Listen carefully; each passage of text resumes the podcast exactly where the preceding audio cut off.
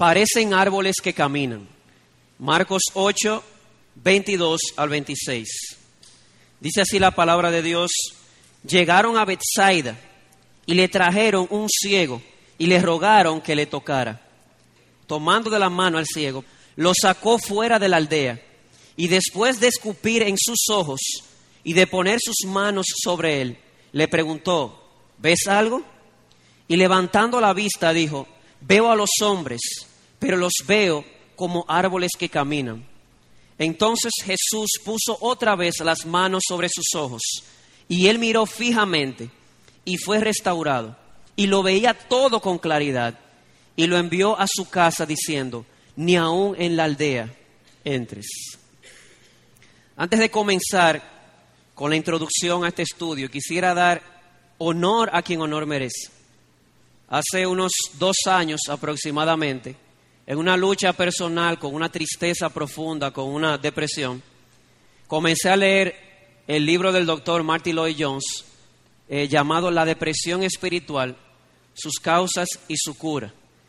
Y había uno de los capítulos, específicamente el número 3, que se titulaba de esta manera, Parecen árboles que caminan.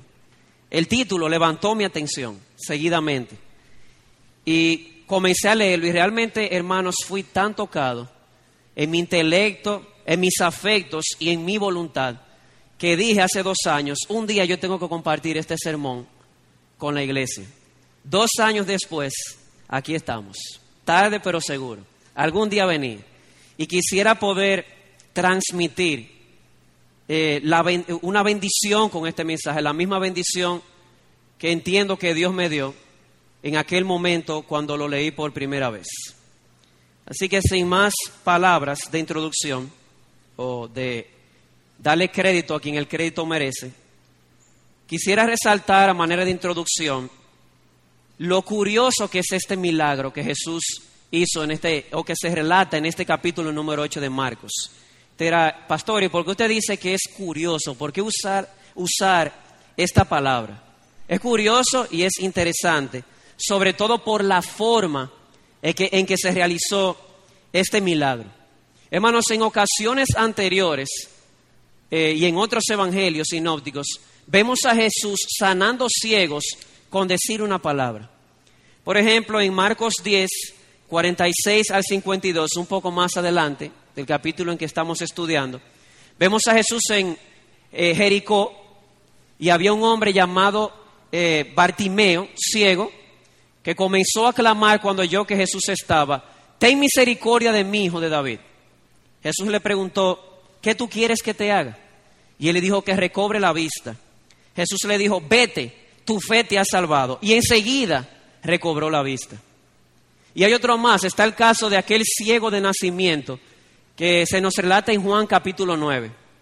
Aquel hombre que los discípulos comenzaron a decir, Señor, Él es ciego porque Él pecó porque sus padres pecaron. Eso le dicen, no, ustedes no, no están pensando bien. Él no está ciego porque Él o sus padres hayan pecado, sino porque Dios ha decidido hoy en este día revelar su gloria sanando a este ciego. Y lo interesante es que Jesús utiliza en esa ocasión un tratamiento parecido a este. Escupe en tierra, hace lodo, lo pone en sus ojos y le dice al ciego, ve al estanque de Siloé, que significa visita, porque cada cierto periodo venía un ángel, movía aquellas aguas y las personas eran sanadas. Y seguidamente el hombre, con el lodo en sus ojos, va, se zambulle en el estanque, recobra la vista de manera instantánea.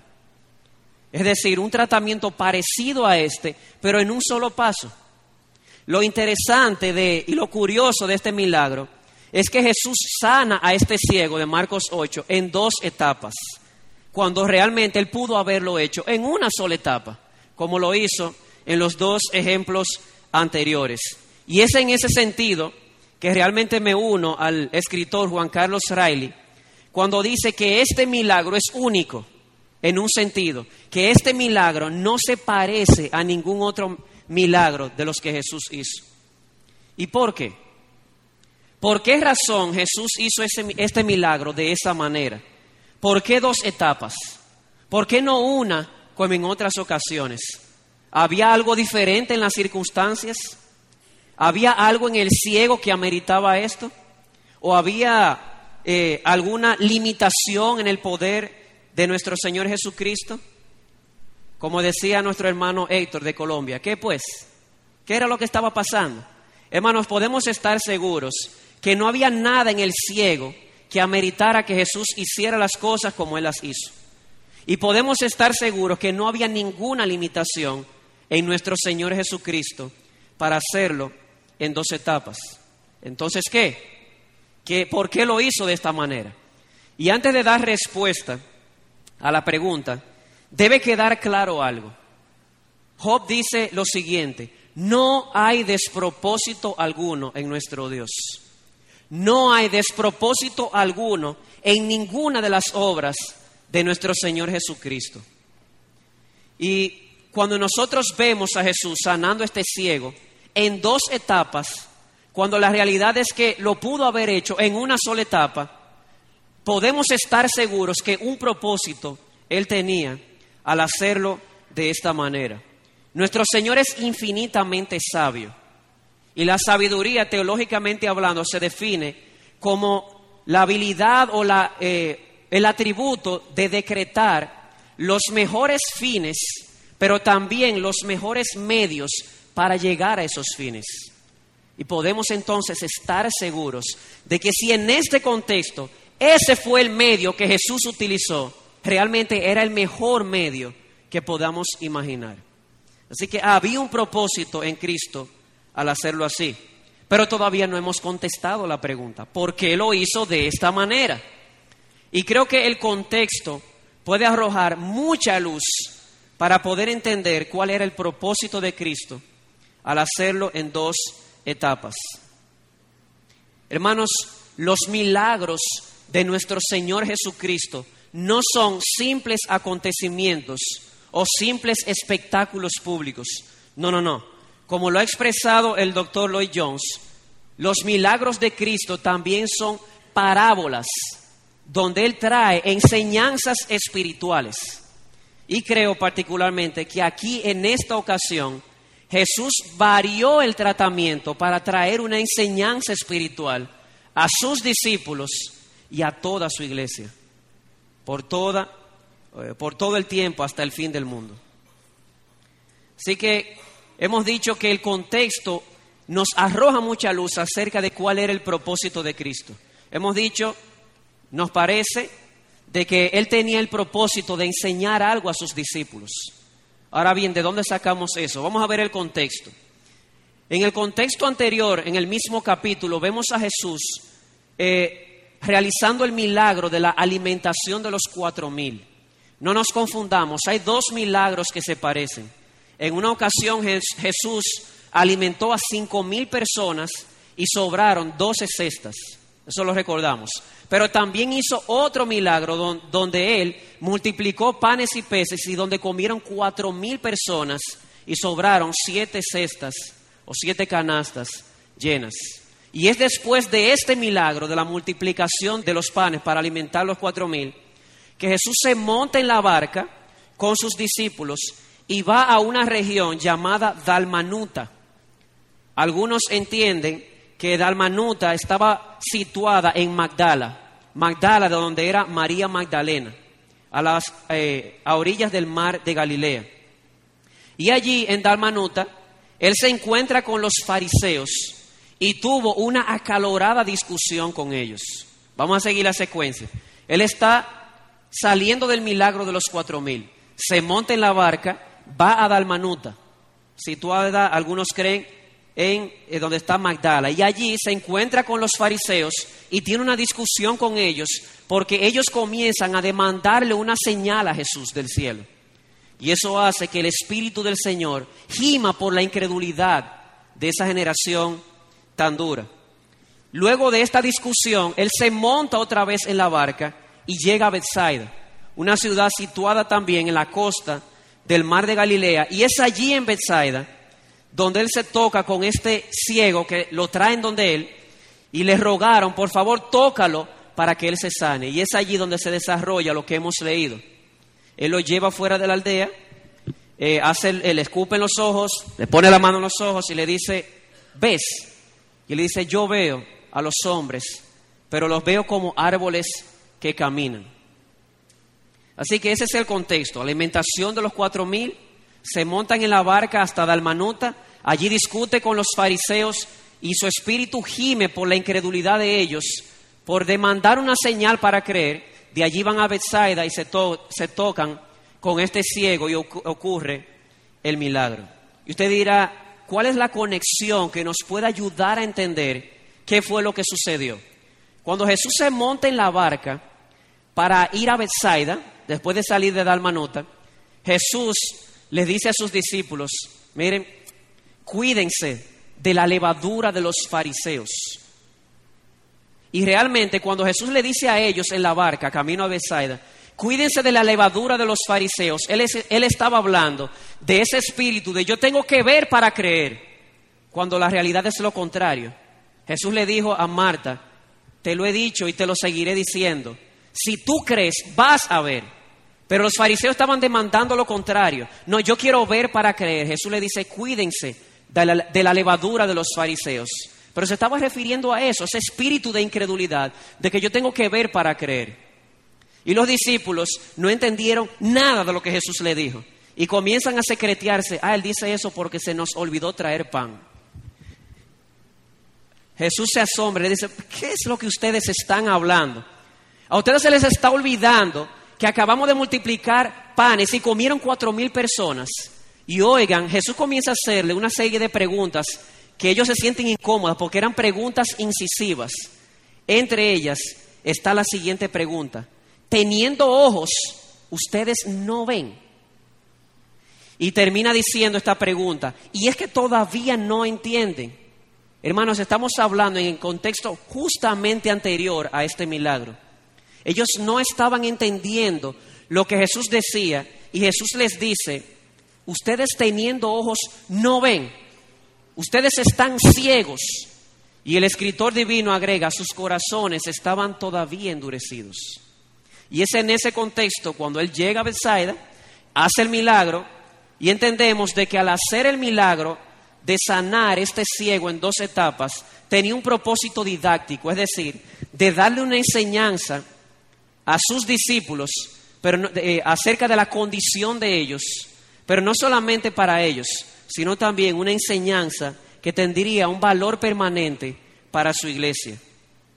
Porque así como el ciego, hay mucha gente hoy en la iglesia cristiana que tiene 20 años en la fe y parecen estar todavía en ese estado donde ven, pero ven como a los hombres como árboles que caminan. En otras palabras, tienen muchos años en el Evangelio, pero parece que no ven de manera clara. Parecen en ocasiones ciegos de manera espiritual. ¿Cómo vamos a estudiar este, este estudio? ¿Cómo lo vamos a bosquejar? Vamos a ver tres cosas. Primero vamos a ver la condición que se describe, la condición espiritual que se describe en esta enseñanza. Número dos, vamos a ver la razón de la condición. Y número tres, el remedio para esta condición. Así que en primer lugar vamos a describir cuál era la condición o cuál es la condición espiritual que Jesús está enseñando por medio de este milagro. Un poquito hacia atrás, recordemos el contexto. Jesús toma, escupe en sus ojos, le pone las manos en los ojos y le pregunta al ciego, ¿puedes ver? Y él le dice, con mucha precisión, es importante la precisión con que él responde, veo a los hombres, pero los veo como árboles que caminan. Es un estado difícil de diagnosticar. Si le preguntamos al hermano Ronnie o a Lourdes, ellos dirían que el diagnóstico es un poco difícil. ¿Por qué? No podemos decir que el hombre era ciego totalmente. Él veía algo. Pero por otro lado, tampoco podemos apresurarnos a decir que él veía con claridad porque él veía a los hombres como árboles que caminan, los veía de una manera borrosa. Se parece a lo que hoy la medicina le llama astigmatismo, un problema debido a la curvatura de la córnea, en el cual hay dificultades para poder enfocar de manera clara, de cerca y de lejos. Y se parece mucho a lo que él tenía. Así que el punto de, esta de la lección de este milagro es mostrar que hay personas así mostrar de manera más particular que hay cristianos así que sufren de una especie de astigmatismo espiritual a pesar de su mucho tiempo en la vida cristiana.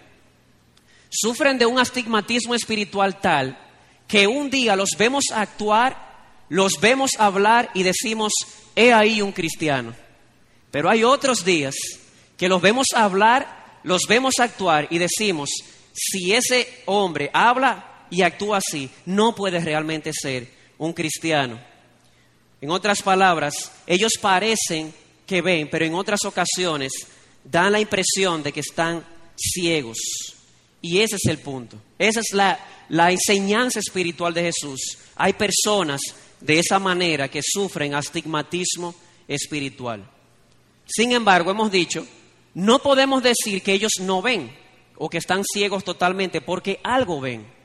Espiritualmente hablando, ¿qué ve este tipo de personas? En muchas ocasiones, este tipo de persona puede ver que algo no anda bien con su modo de ser. Muchas personas sufren de, este astigmatismo espiritual. Sin embargo, ellos pueden ver algo con claridad, que algo no anda bien con ellos o que algo no anda bien en sus vidas. Se parece a lo que le sucedió en Marcos 9, aquel hombre que le lleva a su hijo endemoniado a Jesús cuando él bajó del monte de la transfiguración y le dice, Señor, si tú puedes hacer algo, ten misericordia de nosotros. Y Jesús le dice, según las Américas, ¿cómo que si tú puedas hacer algo? Todas las cosas son posibles al que cree. Y el padre de ese hijo le dice, yo creo. Y enseguidamente se desinfla y dice, ayuda mi incredulidad. Hay personas en la iglesia cristiana que no ven claramente, pero algo sí pueden ver, que algo no anda bien en sus vidas. Este hombre pudo ver con claridad que algo no andaba bien con su fe. Él dijo, ayuda mi incredulidad. Y así ocurre con muchas personas en la iglesia cristiana. Ellos se ven, se miden cara a cara con el estándar de Dios y ellos no están contentos. Ellos saben que algo no anda bien. Ellos saben que tienen que mejorar, que tienen que crecer en la vida cristiana. Pero no es lo único. Este tipo de persona en ocasiones, o varias ocasiones, pueden llegar a ver las excelencias de la vida cristiana. Son personas que están claras en esto. Si el mundo viviera los diez mandamientos y el sermón del monte, no hubiera problemas en la sociedad. Hermanos, si hubo una persona que pudo contemplar y estar seguro de las excelencias de la vida cristiana, se llamó Lot. Es tanto así que Pedro nos dice en el Nuevo Testamento de que al ver la conducta mala de los impíos, dice que se abrumaba en su corazón por la conducta sexual, sensual de aquellos hombres impíos en Sodoma. Miren esto, un hombre que estaba claro en el valor y en las excelencias de la vida cristiana. Tanto así que cuando veía otro estilo de vida que no era el cristiano, sino el impío, le dolía en su corazón. Sin embargo, este hombre actuó en muchas ocasiones con eh, egoísmo.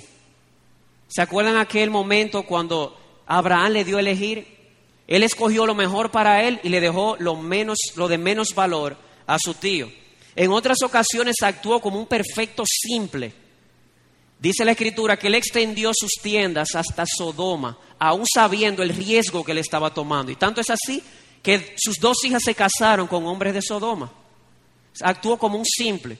No solo eso, se deja emborrachar de sus hijas y al extremo llega de que se acuesta con sus propias hijas. Y cuando vemos eso, nos dice, uno se pregunta, ¿pero era cristiano o no era cristiano? En ocasiones parece como que él veía la vida cristiana o la vida del creyente con claridad, pero cuando vemos estas cosas, uno, uno se pregunta, yo no sé ustedes, pero yo me pregunté muchas veces, ¿era Lot creyente? hasta que uno llega al Nuevo Testamento, donde Pedro habla del justo Lot. Así que el punto es que hay personas dentro de la iglesia cristiana que en este astigmatismo espiritual pueden ver con claridad que algo no anda bien en sus vidas y también pueden ver las excelencias de la vida cristiana. Algo más, estas personas también con frecuencia llegan a ver que no pueden salvarse a sí mismas. En otras palabras, ellas no solamente están conscientes de su miseria espiritual, también están conscientes de que no pueden hacer nada por ellos mismos para salir de esa miseria espiritual. Ellos saben que no pueden ganarse el perdón de Dios. Ellos saben que no tienen ninguna justicia que ofrecerle a Dios y que si hay alguna justicia para presentar delante de Dios, es un simple trapo de inmundicia delante de Él, que es tres veces santo. Y no solo esto, a menudo estas personas han podido percibir que en algún sentido Jesús es el Salvador. En alguna manera ellos pueden ver que Jesús es su única esperanza. Y eso lo, ve, lo vemos claramente en, en el hombre que mencionamos hace un momento, que trajo su hijo delante de Jesús. Él vio que algo no estaba bien con su fe. Dijo, ayuda mi incredulidad. No solamente eso, él sabe que él no podía hacer nada para curarse de su incredulidad y por eso pide ayuda. Pero más aún, él sabía que la única esperanza para su incredulidad era el Señor Jesús. Fíjense lo que este tipo de persona puede ver, que algo no anda bien en sus vidas, pueden ver que las excelencias de la vida cristiana, pueden ver que no pueden salvarse a sí mismos de su condición y pueden ver que Jesús es su única esperanza y el único Salvador.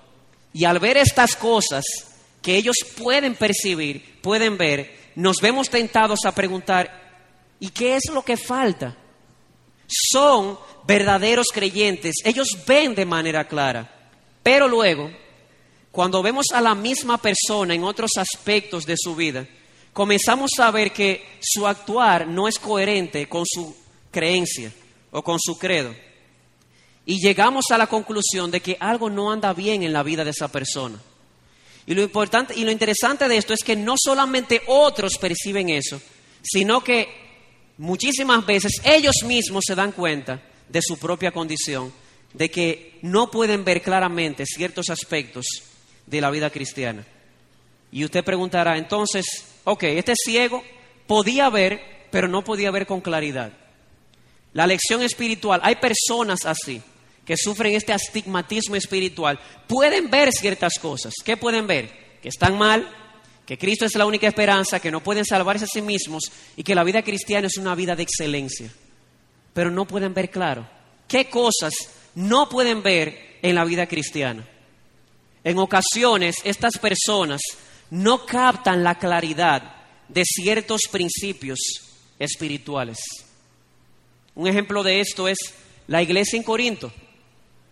Ellos no estaban percibiendo, no estaban captando ciertos principios espirituales, como por ejemplo, que el cuerpo fue redimido por Cristo, le pertenece a Cristo y el Espíritu, el Espíritu Santo mora dentro del cuerpo.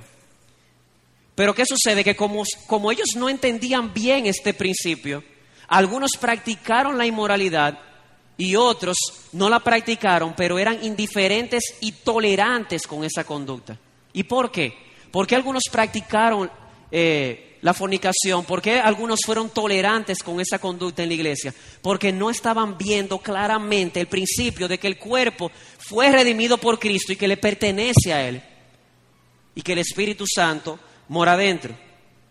Y así hay muchas personas hoy en la iglesia cristiana que no pueden percibir ciertos principios. Ellos pueden ver que Jesús es el Salvador, pero no captan de manera clara, no han podido entender, no han podido ver en qué manera Jesús es el Salvador de sus vidas.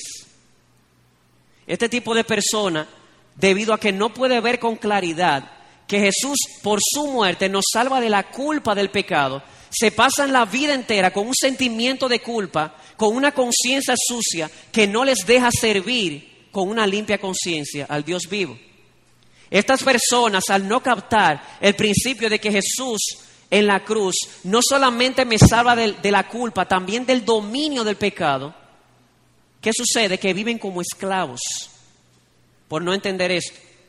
Y por no entender que Jesús en la cruz me salva no solamente de la culpa, del dominio, también del juicio por el pecado, se pasan esta vida entera llenos de temor por el juicio venidero. Fíjense cómo no entender ciertos principios les lleva a actuar de una manera equivocada. Porque como dice Pablo, o como Pablo enseña en un principio, nosotros vamos a actuar de la manera en que nosotros pensamos. Yo creo y por lo tanto actúo. Y si hay principios que no están claros, eso se va a manifestar en la práctica. Y eso sucede con este tipo de personas. ¿Por qué no crecen? ¿Por qué no ven con claridad? Porque no han entendido principios básicos de la fe cristiana. No solamente eso, también ellos no pueden ver con claridad o no tienen clara conciencia de que su corazón no está comprometido del todo. Y por eso están en esa condición. Pastor, ¿y a qué usted se refiere a eso que no están conscientes de que no están comprometidos? Lo que quiero decir es que aunque ellos ven las excelencias de la vida cristiana, no hayan gozo y felicidad en la vida cristiana. Se parece a aquel tipo de personas a quien Santiago reprende en el capítulo 4, cuando él le dice almas adúlteras. ¿Por qué le llama almas adúlteras? Oh, porque sus oraciones están reflejando que en sus corazones ellos están eh, eh, encontrando más satisfacción en el mundo que en las cosas de Dios y por lo tanto desean la amistad del mundo. Hermanos, hay personas en la iglesia cristiana que en lo externo parecen comprometidos, pero su corazón haya más deleite en las cosas de afuera, como si Cristo nos salvó de lo mejor para traernos algo peor. No, no, no. Cristo nos salvó de lo peor y ahora es que estamos en lo mejor. Como dice doña Dulce, los impíos no saben de lo que se pierden. Pero cuando nosotros vivimos la vida cristiana de, esta manera, como que me salvaron de lo mejor y ahora ando en lo peor, el corazón no está comprometido. Y cuando yo vivo la vida cristiana de esa manera, Santiago dice, almas adúlteras, todo aquel que quiere ser amigo del mundo, ya se constituye enemigo de Dios. Como decía el pastor Aroche en una ocasión, ni siquiera dice todo el que es amigo del mundo, el que quiere en su corazón ser amigo del mundo, ya se constituye enemigo de Dios. Pero hay otra cosa que estas personas no pueden ver con claridad, y es que no tienen una clara conciencia de que su voluntad está dividida. Hermano, ¿a qué se refiere eso de que tienen una voluntad dividida? Algunos dicen, tienen un pie en el mundo y tienen un pie en la iglesia. Como le sucedió a la iglesia en la Odisea. El Señor les dice, por cuanto no eres frío ni caliente, sino tibio, yo te voy a vomitar de mi boca. En otras palabras, esta iglesia reflejaba esta actitud de un pie en el mundo, un pie en la iglesia, una voluntad dividida, y esto produjo en sentido espiritual náuseas en el ser de Dios. ¿Y saben qué es lo peor del caso? Que esta iglesia no se estaba dando cuenta de lo que estaba sucediendo.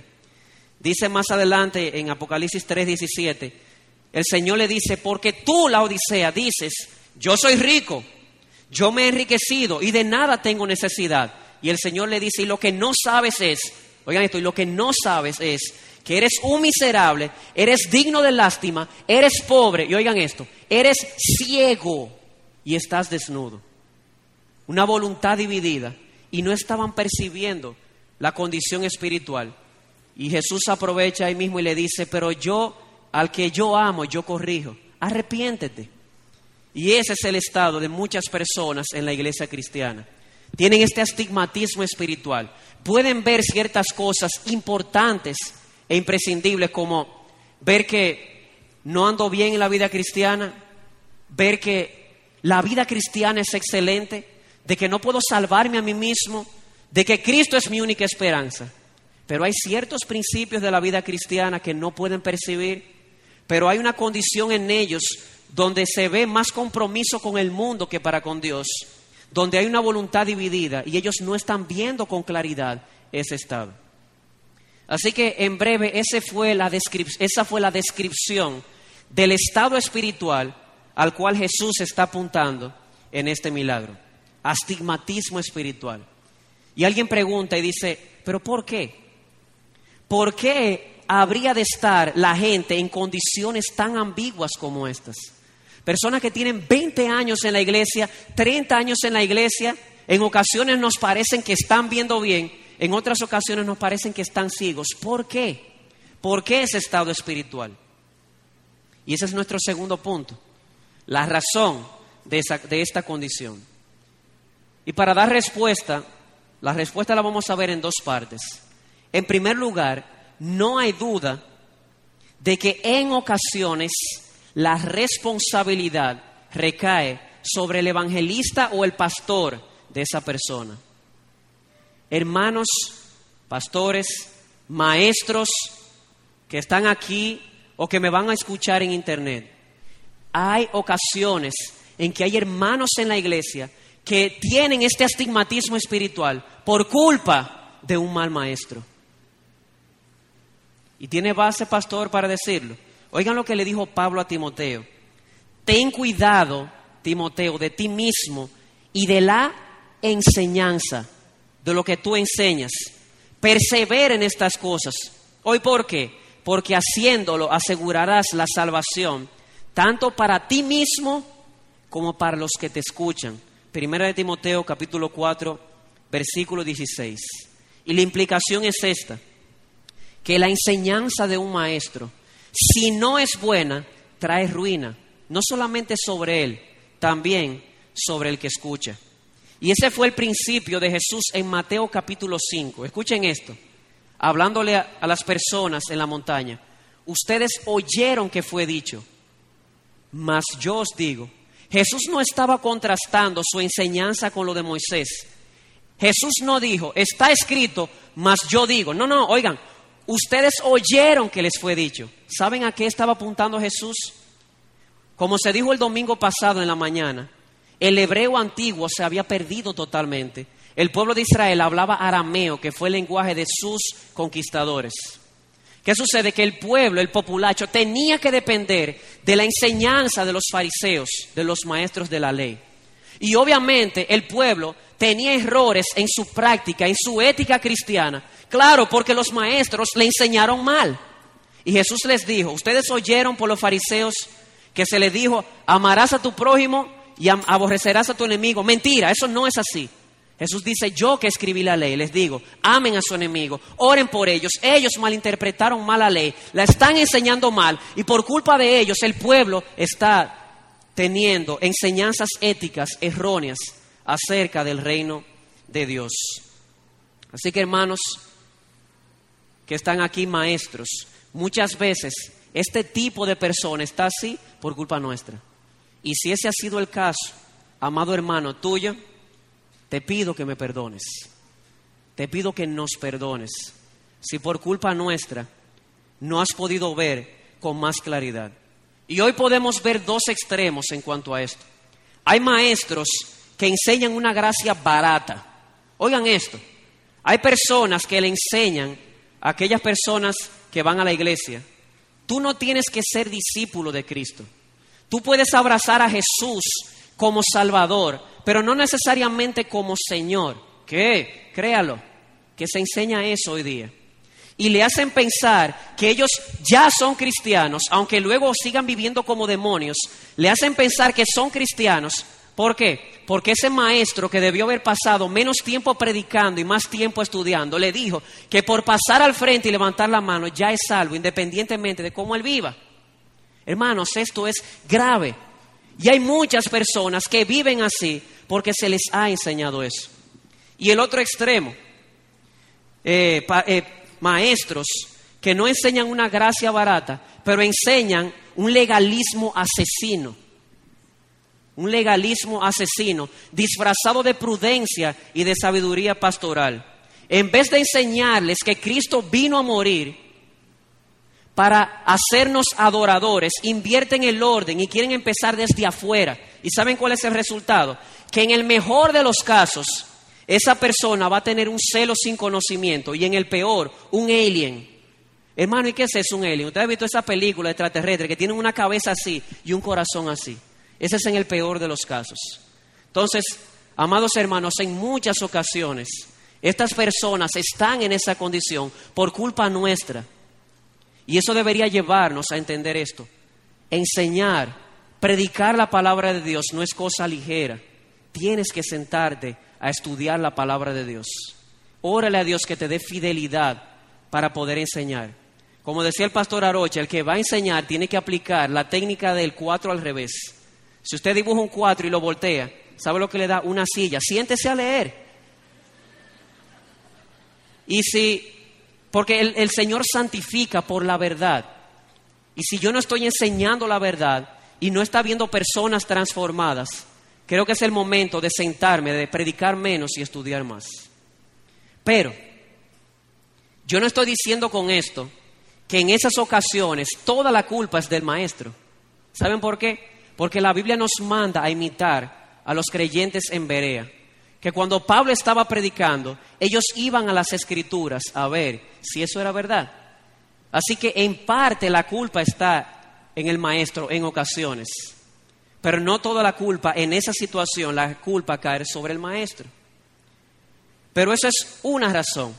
Ahora yo quiero darte la razón principal. Hemos dicho, ¿por qué están así en esa condición tan ambigua? En ocasiones por culpa del maestro, del predicador, del evangelista que les predicó por primera vez. Pero la realidad es que la razón principal está en el corazón de la persona.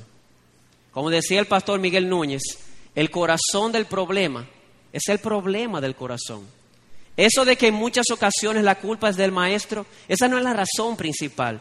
La razón principal reside en el corazón de la misma persona. ¿Y por qué? O, en primer lugar, le sucede como a Cap, que a ellos les molesta la franqueza de la Biblia. ¿Ustedes se acuerdan de lo que sucedió con Acab? Estoy dando un ejemplo extremo. Acab se iba, se estaba preparando para ir a, ir a la guerra. Hace alianza con Josafat, rey de Judá. Josafat era un hombre piadoso. Y Acab dice, vamos a ir a la guerra, pero vamos a llamar a los profetas. 400 profetas llamaron y todos profetizaron, van a ganar la guerra. Josafat, que era un hombre piadoso, le dice, no hay otro profeta más por ahí. Acá le dice, sí hay uno que se llama Micaías por ahí, pero yo no lo quiero. ¿Es porque Porque siempre me profetiza mal. Y hay personas así. En ocasiones el problema está en la persona porque le molesta la franqueza de las escrituras. Un ejemplo de esto, mi hijo tiene un problema. Él toma lo que no es de él y no lo devuelve sin el permiso del otro. ¿Saben cómo le llama la Biblia a eso? Le llama robo. Y muchas personas dicen, no, tú no puedes ser tan legalista. Eso se llama cleptomanía. No, no, no, no, no. Les molesta la franqueza, la claridad de la escritura. Hermanos, hemos de tomar las cosas como la Biblia las presenta, no como la psicología humanista y secular la presenta. Pero no es la única razón. A veces ellos están en ese estado porque muchas veces ellos nunca aceptan la enseñanza y la autoridad de la Biblia, eh, eh, por lo menos en su totalidad. Es decir, toman algunas cosas, las que les convienen, pero otras las dejan. Ejemplo de esto lo tenemos en los creyentes en Corinto. Realmente Pablo reprendió duramente a esta iglesia. Pónganse a pensar, espíritu de división no, que yo soy de Pablo, que yo soy de Apolo, que yo soy de fulanito, que yo soy de Perencejo. No solamente eso, abuso de la libertad cristiana. Yo voy a comer sacrificado a los ídolos, no me importa lo que el hermano piense, porque yo sé que eso no es malo. Pablo dice, el conocimiento envanece, pero el amor edifica. Aparte de eso, van a la Santa Cena a emborracharse. Aparte de eso, toleran a un inmoral que vive con su madrastra en la misma iglesia y están orgullosos entonces. Y no solamente eso, la vida en la iglesia es un desorden con los dones espirituales. Y al parecer no estaba clara la enseñanza del rol de la mujer en la iglesia. Y parece que a ellos les molestaba esto. Ellos querían coger de Pablo ciertas cosas y dejar otras. Y Pablo termina diciéndoles, si alguno se cree profeta o espiritual, reconozca que lo que os escribo son mandamientos del Señor. Es como la, joven que viene y dice, pastor, yo tengo un problema. Ajá, ¿cuál es tu problema? O yo, estoy, yo, yo tengo una situación particular. Ajá, ¿cuál es? Ok, yo estoy enamorada de un joven no cristiano. Vamos a la escritura. No te unirás a yugo desigual. Ay, pero usted es muy exagerado. Sin embargo, toman algunas cosas, pero dejan otras. ¿Por qué? Porque no están comprometidos o nunca aceptan del todo la enseñanza y la autoridad de las escrituras y por esa razón están en esa condición.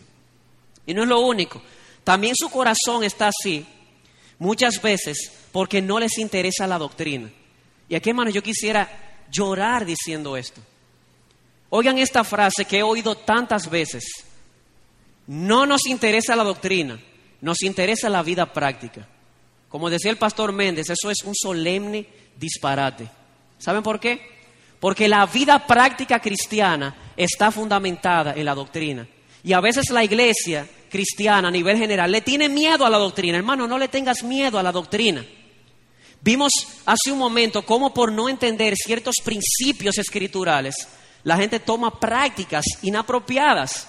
Entonces, la doctrina sí importa. Vamos a sentarnos a estudiar la palabra, vamos a profundizar. Y eso es lo que el escritor a los hebreos reprende. Él les dice, yo tengo mucho que decir, pero me da trabajo. Estoy citando el capítulo 5 de manera parafraseada. ¿y por qué te da trabajo, escritor? O porque ustedes ya deberían estar comiendo alimento sólido. Y esta es la altura donde tienen necesidad de leche otra vez. Con razón no hay raíces profundas en la vida cristiana. ¿Por qué? Porque ya deberían pasar el alimento sólido, pero quieren seguir en la leche.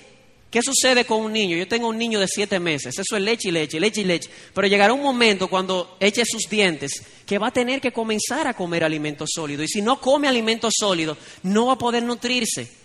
Se va a desnutrir. Van a faltar nutrimentos que él necesita. De igual manera, hermano, no vamos a poder crecer, nos vamos a pasar la vida entera viendo de manera borrosa porque nos vamos a quedar en la leche.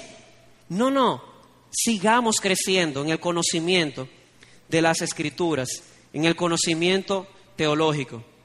Que no sea esa nuestra postura de decir, no me interesa la doctrina, me interesa la vida práctica. Al final, amados hermanos, nuestra práctica está determinada por nuestra doctrina.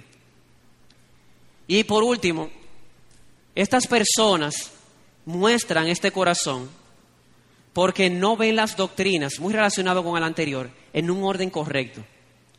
Yo, quisiera resumirles y, y lo voy a hacer a propósito. Hemos dicho, ¿por qué están en esa condición? Dijimos que en, una, en primer lugar, en ocasiones sucede que es por culpa del maestro. Porque por no enseñarle o por enseñarle una gracia barata o un legalismo asesino. Pero dijimos que la causa principal está en el corazón de la persona, ¿qué? Que no se compromete con la autoridad de la Biblia. Estamos hablando de personas que les molesta la franqueza de la Biblia.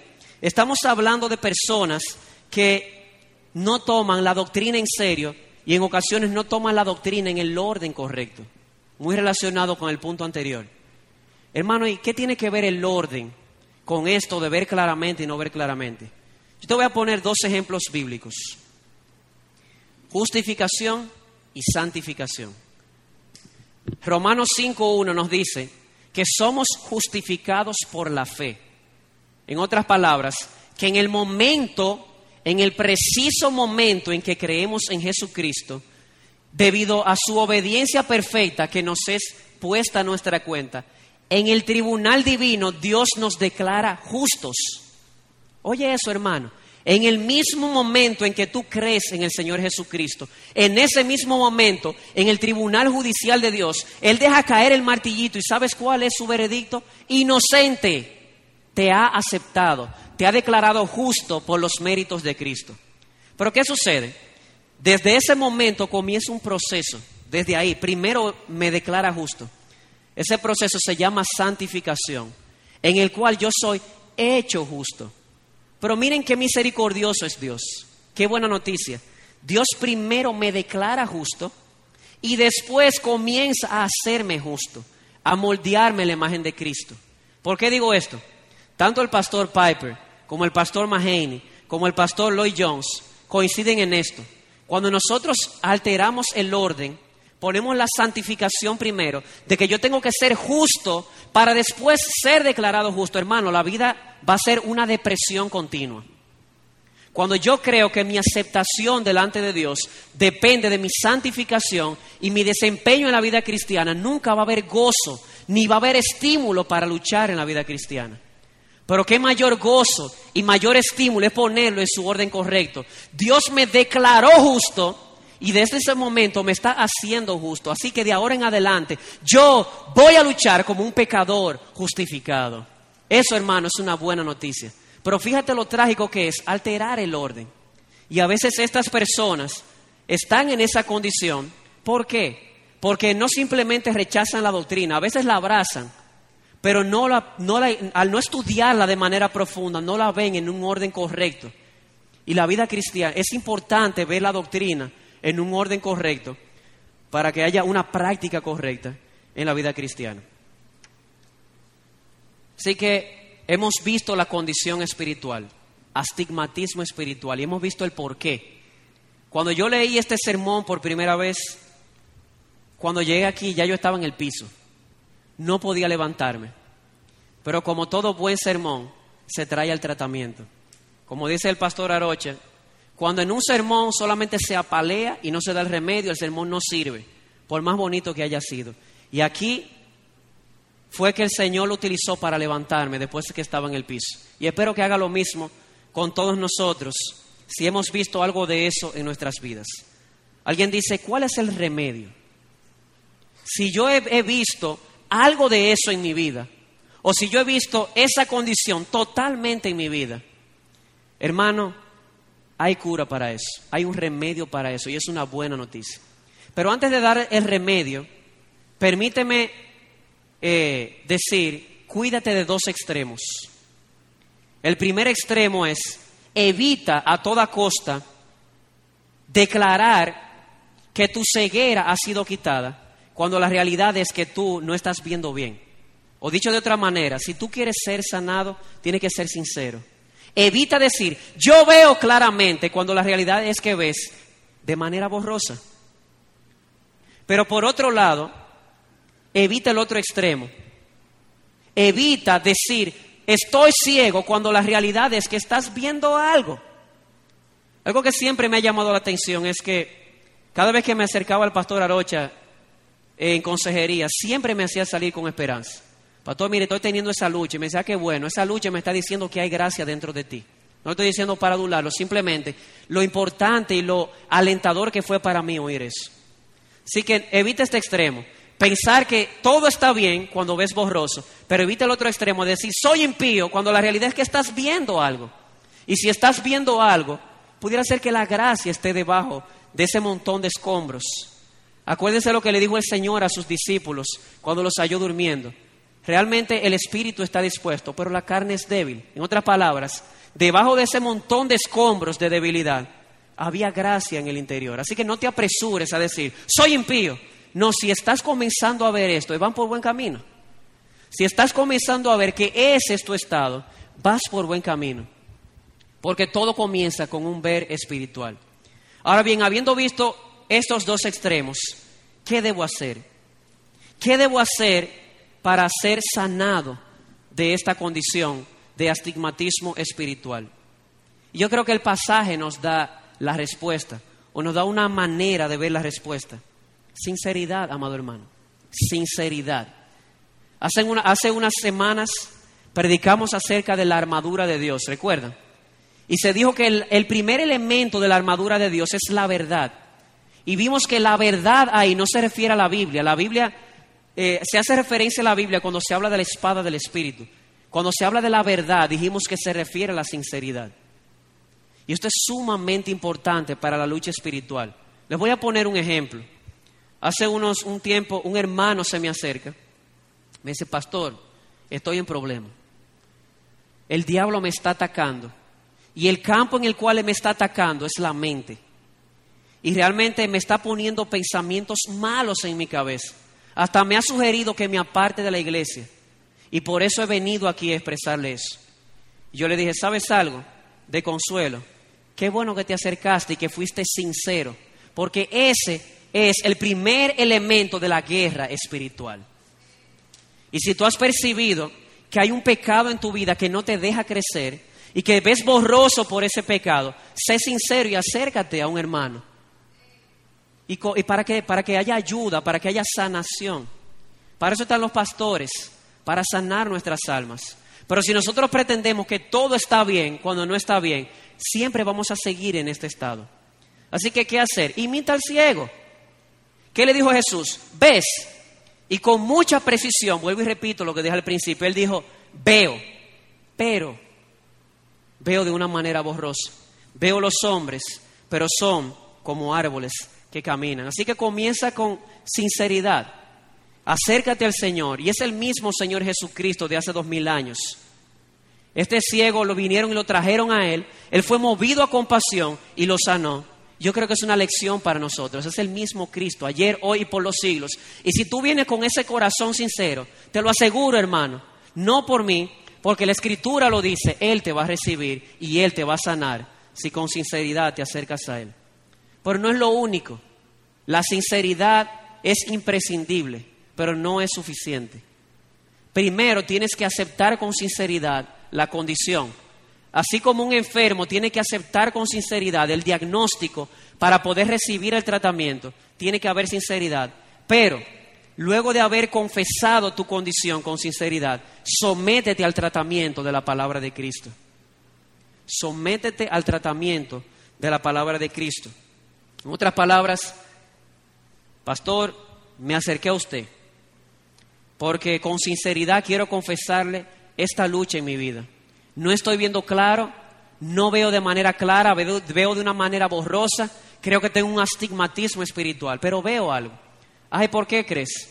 Por esta razón. Empezamos bien, el primer paso, sinceridad. Ahora el pastor te dice, o el hermano con quien está compartiendo esa lucha, porque somos guardianes unos de los otros, te dice, mira, bíblicamente el Señor te manda a hacer esto, esto, esto, esto y esto. No es suficiente saber que tengo la enfermedad. Tengo que, luego de haber admitido con sinceridad, someterme al tratamiento que Cristo me ha prescrito por su palabra, por la Sagrada Escritura. Así que para finalizar, amados hermanos, el reto es este. Segunda de Corintios 13:5. Poneos a prueba para ver si estáis en la fe. Examinaos a vosotros mismos, o no reconocéis a vosotros mismos que Jesucristo está en vosotros, a menos de que en verdad no paséis la prueba. En otras palabras, examinémonos a nosotros mismos con sinceridad. Y si hemos percibido algo de esto en nuestras vidas, o hemos visto esto totalmente en nuestras vidas, con sinceridad vengamos a Cristo, busquemos ayuda y sometámonos a su tratamiento.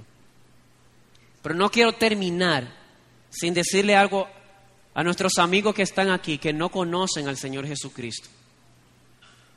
Amigo mío, déjame decirte algo con mucha sinceridad.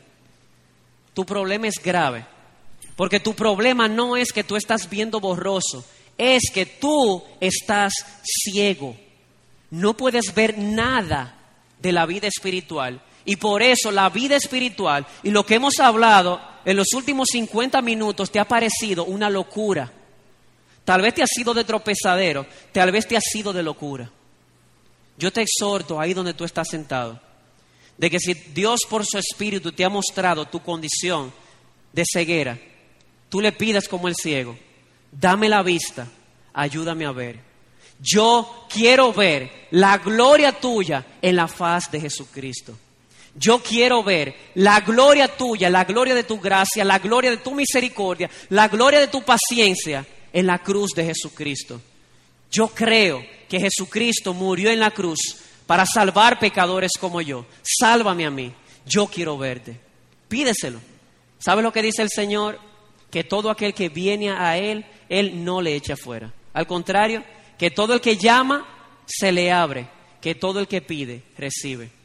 Así que si has visto este estado ahora en tu vida, pídele a Cristo que abra tus ojos para que puedas comenzar a ver las cosas del Espíritu y desde ese, desde ese momento puedas comenzar a crecer en la vida cristiana y a ver con más claridad las cosas espirituales y de esa manera puedas ser transformado de gloria en gloria en la imagen de Cristo, nuestro hermano mayor, a quien sea la gloria en su iglesia y en Cristo Jesús. Amén.